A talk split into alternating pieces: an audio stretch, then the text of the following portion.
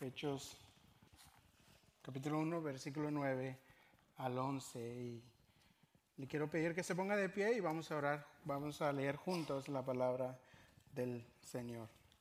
Después de haber dicho estas cosas, fue elevado mientras ellos miraban y una nube lo recibió y lo ocultó de sus ojos. Mientras Jesús ascendía, estando ellos mirando fijamente al cielo, se les presentaron dos hombres en vestiduras blancas, que les dijeron, varones galileos, ¿por qué están mirando al cielo? Este mismo Jesús que ha sido tomado de ustedes al cielo, vendrá de la misma manera, tal como lo han visto ir al cielo. Amén. Palabra del Señor. Oremos, Padre, te damos gracias por el privilegio que nos das de venir esta mañana esta tarde poder adorarte y alabarte, Señor. Te damos gracias por este tiempo y te pido, Señor, que tu Espíritu Santo obre en medio de nosotros, obre en nuestros corazones para poder entender tu palabra y comprender tu palabra, Señor. En el nombre de Cristo oramos. Amén. Amén. ¿Se pueden sentar? ¿A cuántos de ustedes les gustan las despedidas? Yo soy una de las personas que realmente no me gustan las despedidas. Eh, las despedidas son realmente terribles para mí. Eh, en los últimos 20 años he tenido eh, bastantes despedidas y recuerdo muy bien mi primera despedida cuando en una ocasión mi, me tenía que despedir de mi madre para ir con mi padre por dos meses a otro estado, en, la, en Guatemala. Y yo no quise despedirme de mi mamá porque yo sabía que al hacerlo yo no iba a poder ir. Así que mi papá me dijo, vamos a ir una mañana muy temprano para que no vea tu mamá y no vea tus hermanos. Y eso creo que fue la solución que hicimos. Y me dio mucha tristeza porque eh, entre más nos alejábamos de la casa, yo sentía un profundo dolor en mi corazón. Y yo creo que todos nosotros hemos experimentado este tipo de despedidas. Y y hoy lo que vamos a ver es la despedida de Jesús. Podría decir que es el penúltimo encuentro que Jesús tuvo con sus discípulos. Y yo digo penúltimo porque ya volvieron a encontrarse. Los discípulos ya volvieron a encontrarse con Jesús. Pero sí fue el último encuentro que ellos tuvieron antes de que Jesús ascendiera al Padre. Y este es precisamente este es el último mensaje de la serie Encuentros con Jesús. Ya hemos visto algunos encuentros de Jesús con, muchos personajes de la Biblia y hoy vamos a cerrar con este último encuentro de Jesús y vamos a ver la despedida de Jesús. Y me encanta eh, que el pastor Abner me haya dado este pasaje porque es el libro de Hechos, es un libro que, que sin duda cuenta, nos cuenta la historia de la iglesia y nos relata los hechos que los cristianos vivieron a través del poder del Espíritu Santo y que incluye aquí Lucas la ascensión de Jesús. Así que Lucas recogió el testimonio de los discípulos para poder transmitir a Teófilo según un fiel creyente. Pero aquí vemos el relato que Lucas escribe sobre la invitación que Jesús hizo a sus discípulos, según el versículo 12, capítulo 1, en el monte de los olivos. Así que Jesús se encontró por última vez con sus discípulos, como Lucas nos relata en los primeros versículos. Él ya había pasado muchos días con ellos, 40 días con sus discípulos, para, después de su resurrección, para afirmar ciertas verdades y hablar más acerca del reino de Jesús. Y debo decir que no tenemos todo lo que Jesús dijo, incluso eh, Juan eh, dice en capítulo, capítulo 21, versículo 25, que también hay muchas cosas que Jesús hizo que si se escribieran en detalle, pienso que ni aún el mundo mismo podría contener los libros que se escribirían. Así que Jesús hizo muchas cosas e hizo eh, y dijo muchas cosas.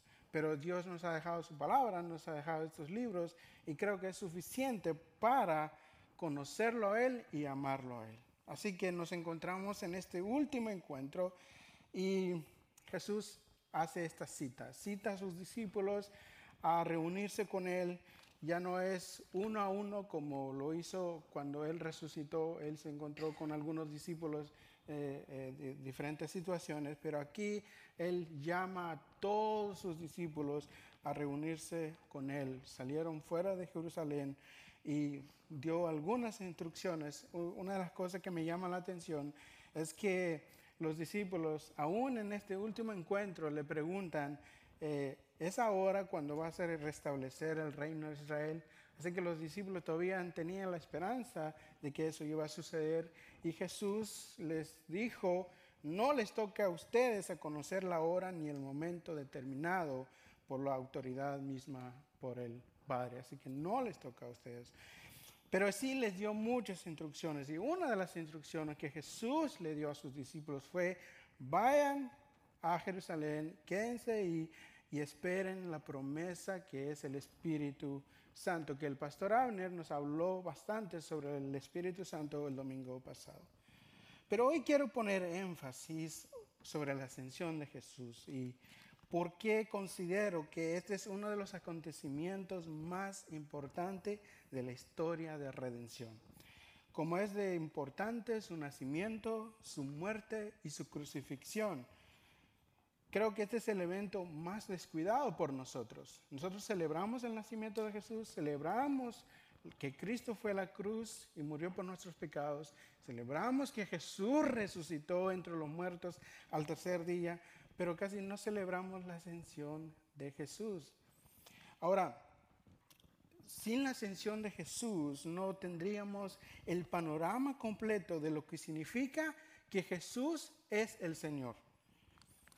Diré nuevamente en otras palabras, si nosotros no comprendemos el significado de la ascensión de Jesús, tendremos pensamientos pesimistas y una teología muy pesimista acerca del presente y acerca del futuro.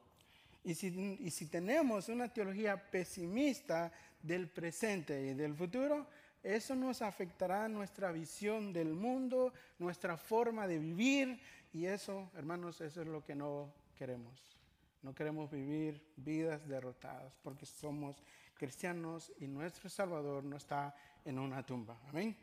Así que notamos, en primer lugar, que el último encuentro de Jesús fue visto por sus discípulos. Esto es muy importante.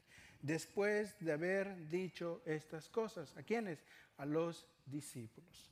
Nuestro Señor, nuestro Señor, después de haber cumplido su obra al decir, consumado es en la cruz, lo que acabamos de cantar, había cumplido su propósito. Jesús había cumplido su propósito para la cual Dios lo, había, lo había enviado a nuestro mundo. Morir como el sacrificio perfecto por nuestra culpa. Y en mi sermón, el domingo, hace unos domingos, hablé del encuentro de Jesús con María, cuando Jesús resucitó.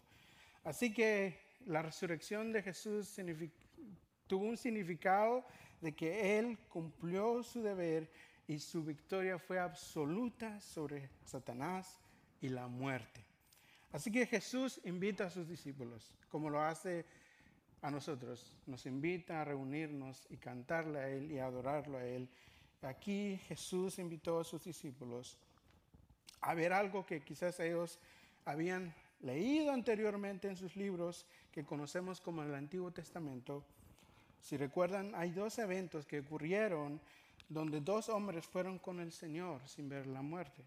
Si alguien recuerda, en, en Génesis 5:24 dice que Enoch anduvo con Dios y desapareció porque Dios se lo llevó.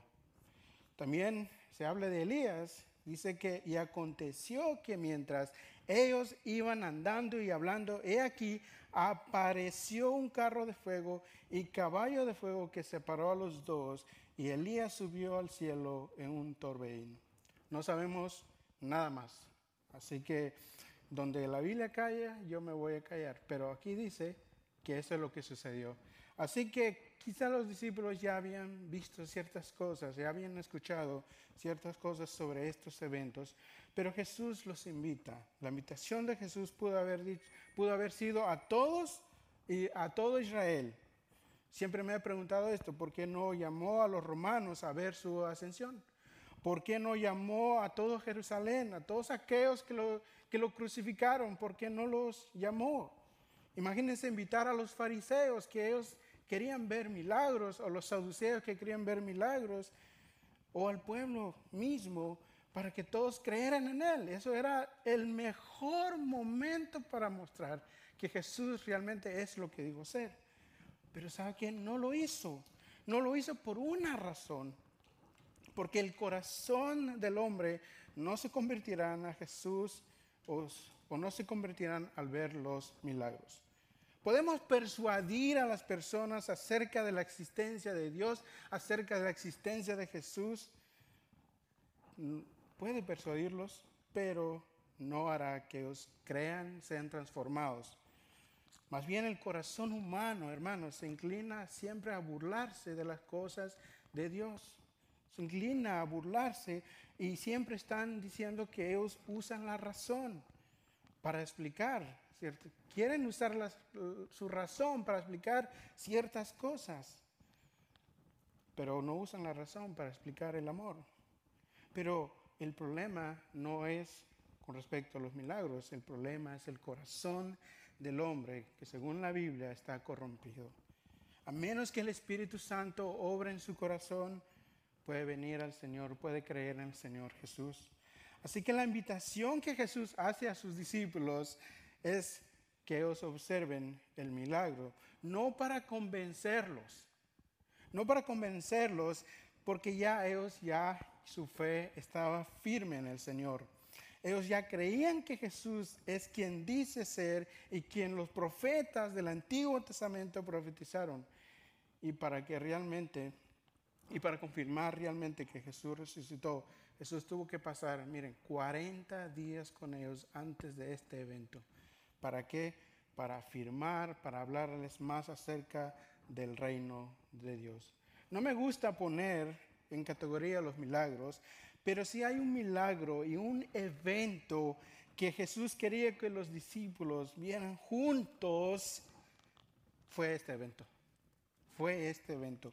Digo esto porque cuando Jesús vino al mundo, hermanos, pocos supieron acerca de su venida. Incluso el Padre comunicó, este evento a pocas personas, pero ahora, y esas eran personas sin poder, gente común en la sociedad, pero en este evento Jesús fue intencional.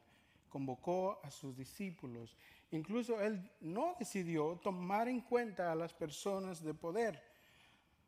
¿Por qué? Bueno, porque bueno, Jesús sabía que en el futuro todas estas personas vendrían y rendirían su vida al Señor a través de la predicación de ellos. Así que por eso nos encontramos en este texto, porque considero que este evento es tan importante porque es parte de la obra de Jesús. Como Pablo dijo, si Jesús vino al mundo, murió, pero no resucitó, vana, vana es nuestra fe. Pero Él resucitó y decimos todos juntos, aleluya, ¿verdad? Él resucitó, pero no termina ahí.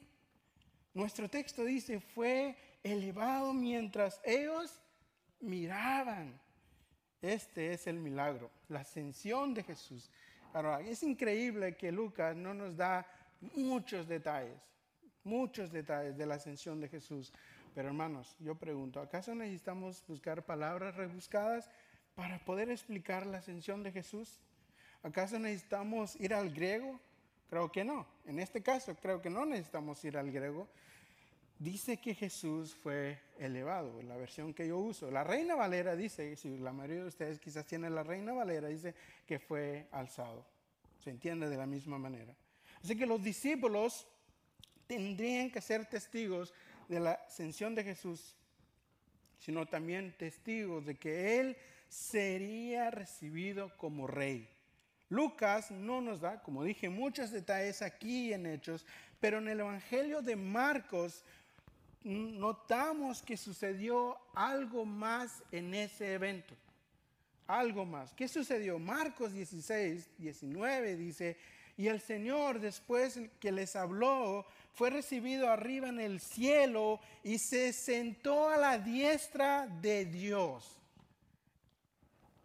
Primero de Pedro 3:22 dice, quien está a la diestra de Dios, habiendo subido al cielo después de que, que le habían sido sometidos ángeles, autoridades y potestades. Hebreos 8.1 dice, ahora bien, el punto principal de lo que se ha dicho es este, tenemos tal sumo sacerdote que se ha sentado a la diestra del trono de la majestad en los cielos. Y en el Salmo 110 se profetizó, dice el Señor a mi Señor, siéntate a mi diestra hasta que ponga a tus enemigos por estrados a tus pies. Hermano, no solo fue un evento más, fue el gran evento de la ascensión de Jesús, porque la ascensión que los discípulos fueron testigos no fue solo un evento más.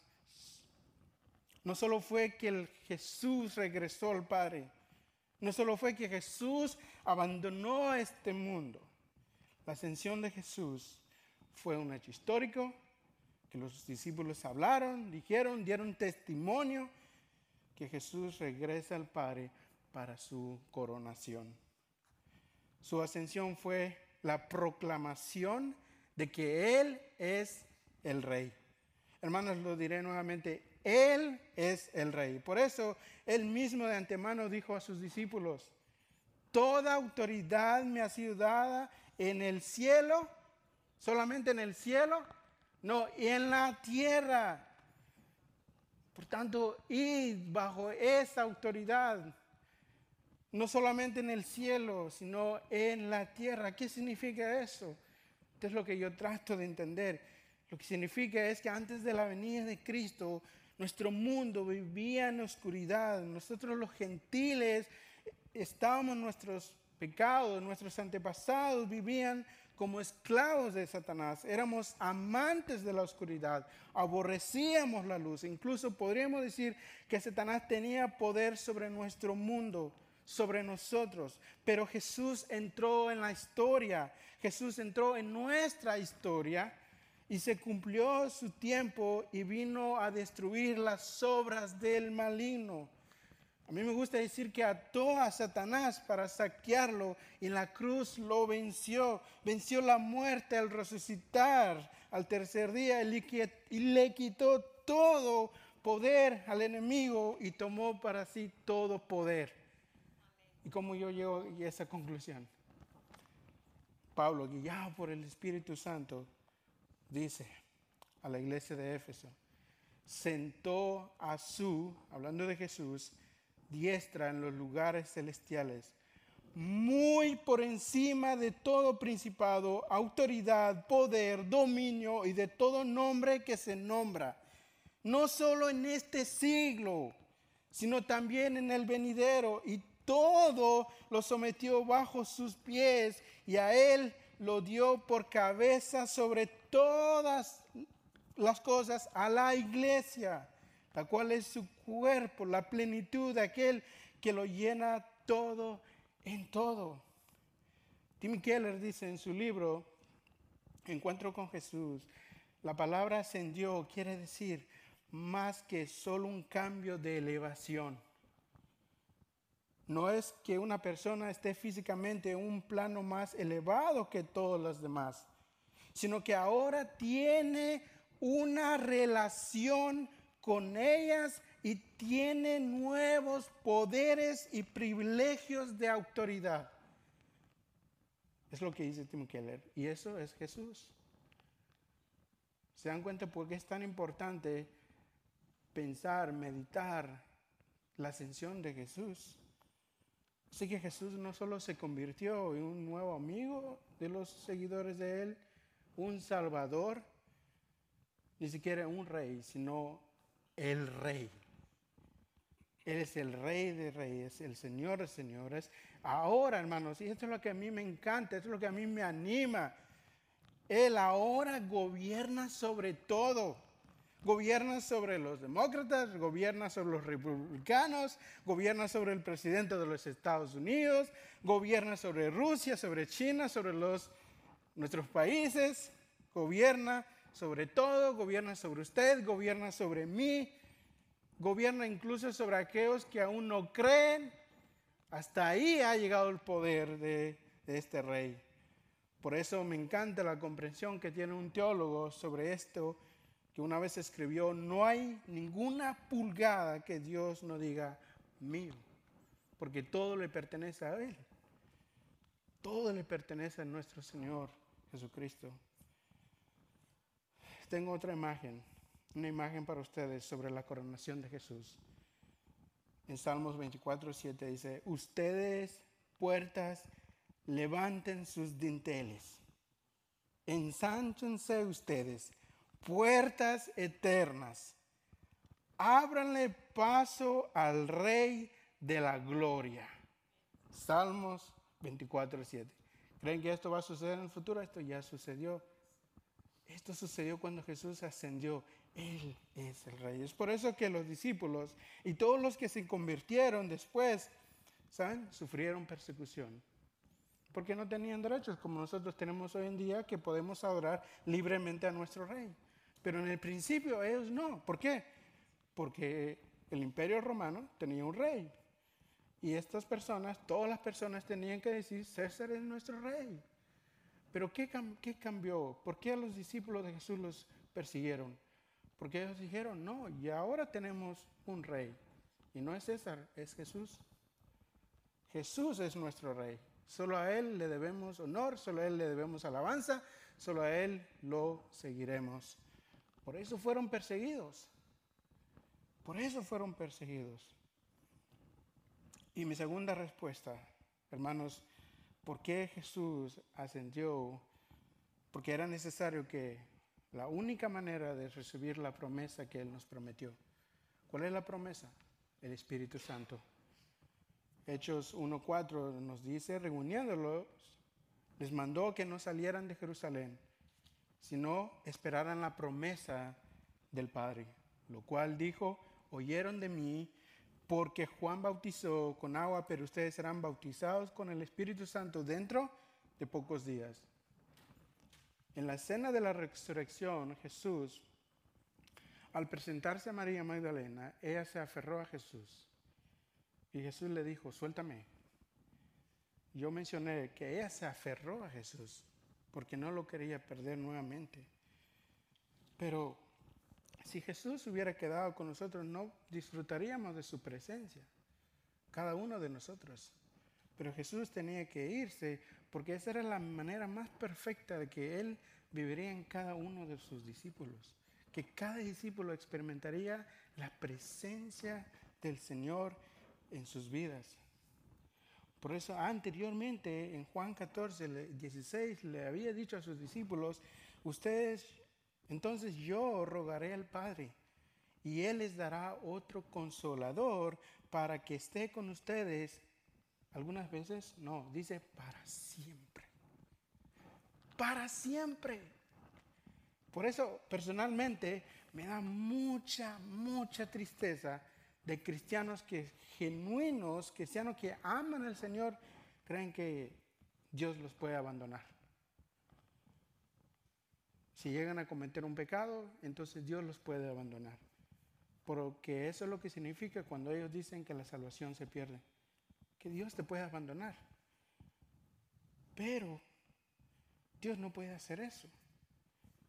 ¿Por qué? Porque Él prometió que Él nos dará otro consolador para que esté con nosotros todos los días de nuestras vidas.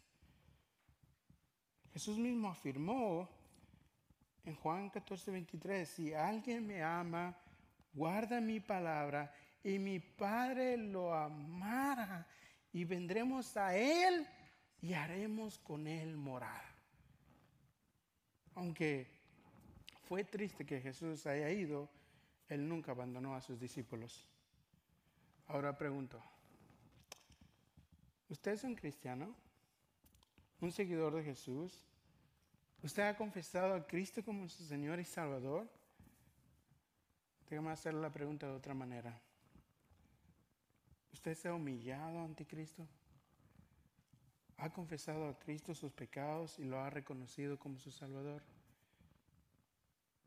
Escuchen, no estoy preguntando si usted da su ofrenda si usted sirve, si usted evangeliza, si usted se esfuerza en amar a los demás, o si, ora todos los días, o si lee la Biblia todos los días, mi pregunta es, ¿ha rendido su vida? No su corazón, su vida a Cristo. Si su respuesta es sí, entonces el Espíritu Santo mora en usted. La promesa que Dios prometió a sus discípulos también mora en usted. El Espíritu Santo de Dios vive en usted. Me gusta decirlo de esta forma. El Señor ha hecho un lugar habitable en usted. Alguien podría objetar, ¿en serio crees que Dios ha hecho un lugar habitable en mi vida? ¿A poco no sabes cómo soy? ¿A poco no sabes que soy una persona egoísta? ¿Cómo puede Dios habitar en alguien que habla mal de otros? ¿Cómo puede Dios habitar en alguien que tiene pecados ocultos, que habla mal de los demás? ¿Acaso Dios puede habitar en alguien que falla siempre y que no hace bien las cosas?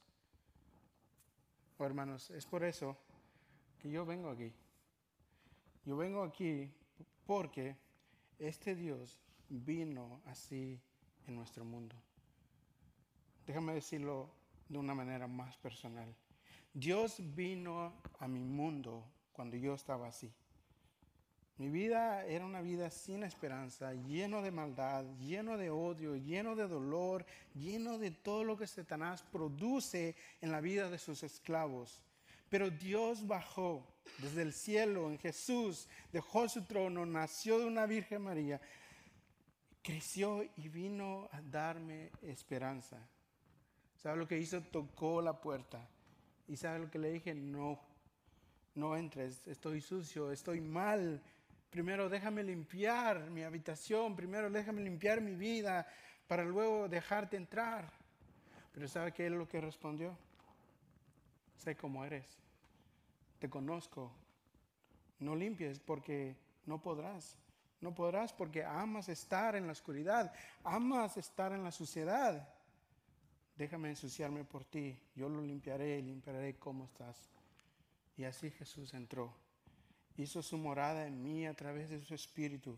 Comenzó a quitar lo que, no le agrada fue curando mi corazón, mi mente, curó las heridas que me había hecho por causa del pecado, sanó la herida que otros me habían hecho, me perdonó, perdonó el daño que yo hice a otros, pero sobre todo hizo su lugar habitable en mi vida como una demostración de que Dios Padre me había aceptado a través de Él.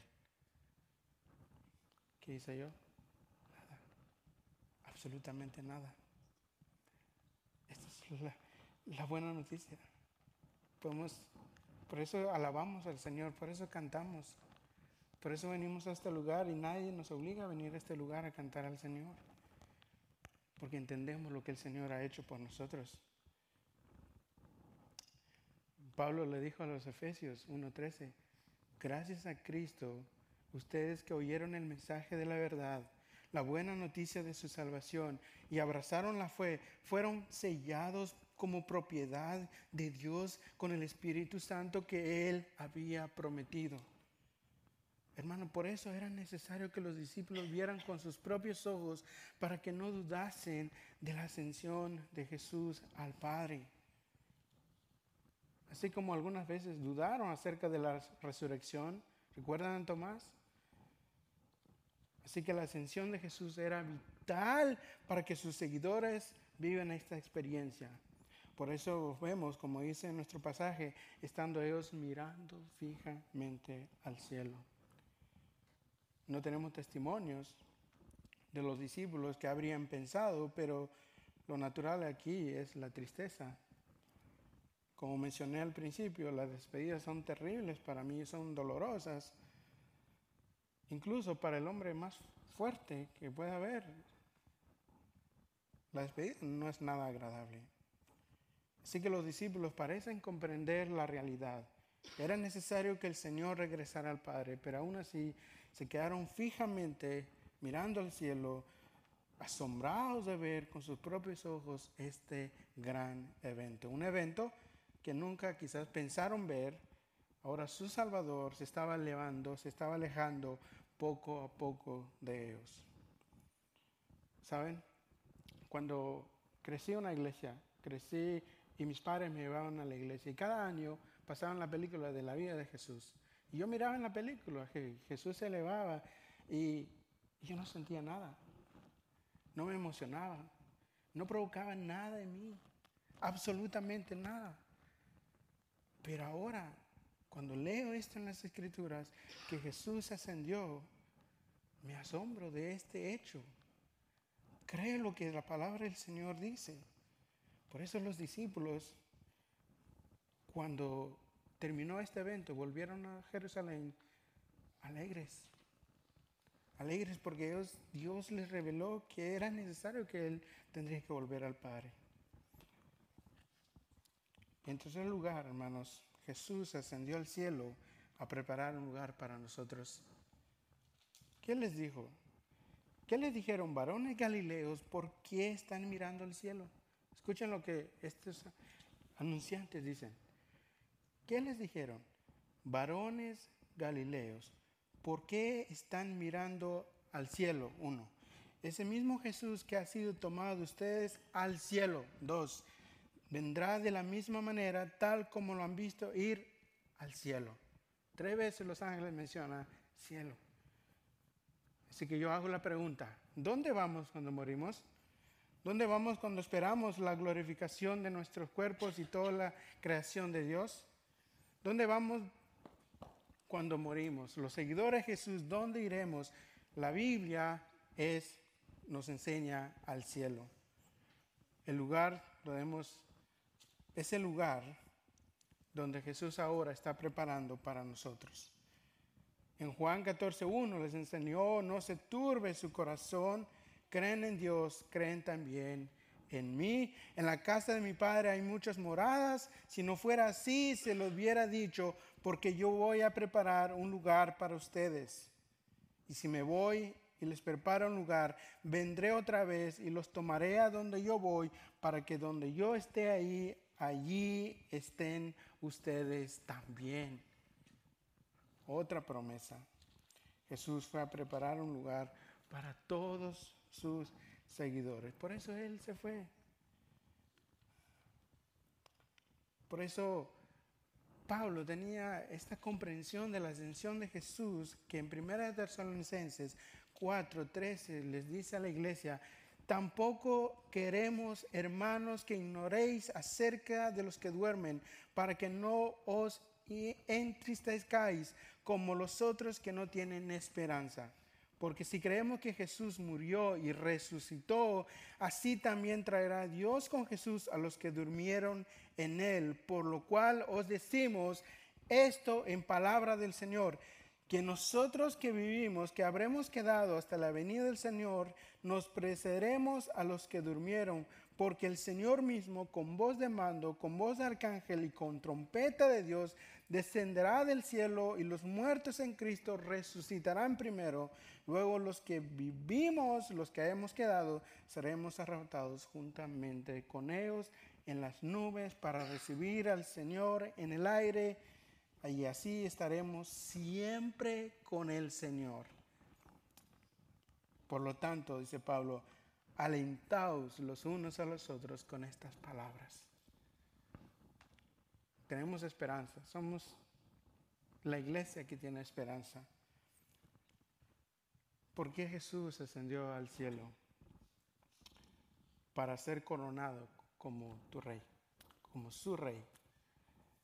Cuando Jesús vino al mundo a cumplir su propósito, muy pocos supieron, como mencioné, pero ahora que es el Rey, el Señor de señores, no solo de nuestra vida personal, sino que Él es el Señor del cosmos. Él es el Señor de las naciones, Él es el Señor de señores y Rey de reyes, el soberano sobre todas las cosas, que gobierna de la derecha del Padre, que nada sucede sin su voluntad. Él volverá. Él volverá como Rey y llamará a todos por su nombre y llamará a todos y les pedirá cuentas a nosotros también. Así que quiero animarlos, hermanos, a confiar no en un Jesús, un Jesús mendigo, porque muchas veces nosotros caemos en esta idea de Jesús, de que Jesús es como un mendigo, y le decimos a la gente, por favor, acepta a Jesús. En vez de decir, en vez de ir a Jesús y decir, por favor, acepta a esta persona. Nosotros venimos a las personas y decimos, acepta a Jesús. ¿Cuándo han visto? Ni siquiera en las películas ustedes ven que el rey va a una ciudad y dice, por favor, acéptame. Nunca van a ver eso. Cuando saben que se acerca un rey, ¿qué es lo que hacen? La gente se arrodillan, lo reciben. Sé que lo consideran rey o no. Pero Jesús así es de poderoso. Él es el rey. Así que yo estoy orando para que Jesús los acepte a ustedes. Porque esta es la comprensión que nos da acerca de la ascensión de Jesús. Así que, mis hermanos, confiemos en Él como nuestro Rey. Conozcámosle, amémosle, obedezcámosle. Y cuando fallamos, porque fallamos, porque debo decirles, porque fallamos, aquí todos aún vivimos en la carne, cuando fallamos, no corramos de Él, sino que vengamos a Él. Incluso yo estoy agradecido a Dios por los ateos actualmente que van y, van a lugares donde yo no puedo ir y hablan de, este rey, aunque hablan mal y, y, hacen afligir mi espíritu porque hablan mal de mi rey, pero me he dado cuenta, como dice el apóstol Pablo, Cristo se está dando a conocer. Se está mencionando el nombre de Cristo. Aunque estos hombres blasfeman contra el ungido del Señor, pero están anunciando acerca de este nombre, que sobre todo el nombre, y que toda la tierra escucharán este nombre y miles volverán a él. Así que doy gracias a los ateos que están blasfemando el nombre de Jesús, pero están dando a conocer este Jesús de la Biblia.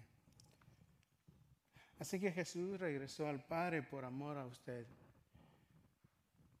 Jesús nos ama, que su plan fue ir para poder vivir en medio de nosotros y en nosotros por su Espíritu. Para que nosotros podamos experimentar su presencia real día a día por su Espíritu. De esa manera, hermanos, usted puede experimentar la vida abundante de Cristo.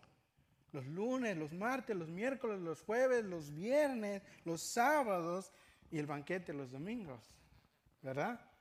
Venimos aquí recibimos su palabra porque Él vive en usted. Puede experimentarlo cuando conduce, puede experimentarlo cuando lava los platos, cuando cambia el aceite de su auto, cuando cambia los pañales, cuando termina de hacer su contrato de un negocio, cuando ayuda al anciano a caminar, cuando sirve a la mesa de su esposo o de su esposa, o cuando el esposo le ayuda con los quehaceres de la casa. Hermanos, todo eso lo podemos hacerlo con alegría porque la presencia de Dios es real en nuestras vidas. Esa es la realidad, eso es lo que ofrece el cristianismo. El cristianismo no ofrece solamente un día, venir aquí el domingo, experimentar la presencia de Dios. No, es todos los días. Está disponible para ustedes, está disponible para mí. Pero no voy a experimentar si no busco la presencia de Dios. Está ahí, ya no tiene que hacer nada. Ya el Señor puso su espíritu en usted, en mí. Así que la venida del Espíritu en nuestra vida fue un regalo de Jesús. Nos capacita para vivir la realidad del presente, nos capacita para perdonar, para amar, para guiar a otros, para conocer más a nuestro Rey. Pero sobre todo, hermanos, nos ayuda a tener esperanza. La esperanza que creo yo que es una de las palabras más poderosas que hay que el mundo lo usa, y si yo sé que ustedes lo han dicho o quizás lo han escuchado, lo último que queda es la esperanza. ¿Verdad que decimos eso? O lo hemos dicho. Pero ¿sabes lo que nosotros decimos? No tenemos esperanza en la esperanza. Tenemos esperanza porque tenemos un Dios que ha prometido lo veo, lo hermoso, lo sublime para nosotros. Es nuestra esperanza. Nuestra esperanza está en una persona, está en el Dios trino. Por eso, por eso tengo esperanza de que Dios me va a cambiar. Por eso tengo esperanza que Dios nos va a cambiar. Por eso tengo esperanza que cada día que pasa estamos creciendo más y más a la estatura de Cristo. Por eso tengo esperanza de que alcanzaremos más personas en esta ciudad, en toda Alabama. ¿Por qué? ¿Tengo esperanza en mí porque yo puedo hablar bien o puedo predicar? No, tengo esperanza porque Jesús es el Rey.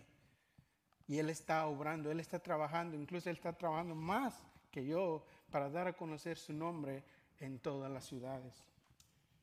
Así que Jesús fue al Padre porque sabe que nosotros no podríamos vivir un día sin el Espíritu Santo. No podríamos vivir un día para que glorifique a Dios sin la ayuda del Espíritu Santo. Por eso envió el Espíritu Santo para que nos guiara a vivir nuestras vidas para Él. Y termino con estas palabras de Rush Donny. Estamos en guerra, hermanos, pero las armas de nuestra guerra no son materiales, sino bíblicos y espirituales.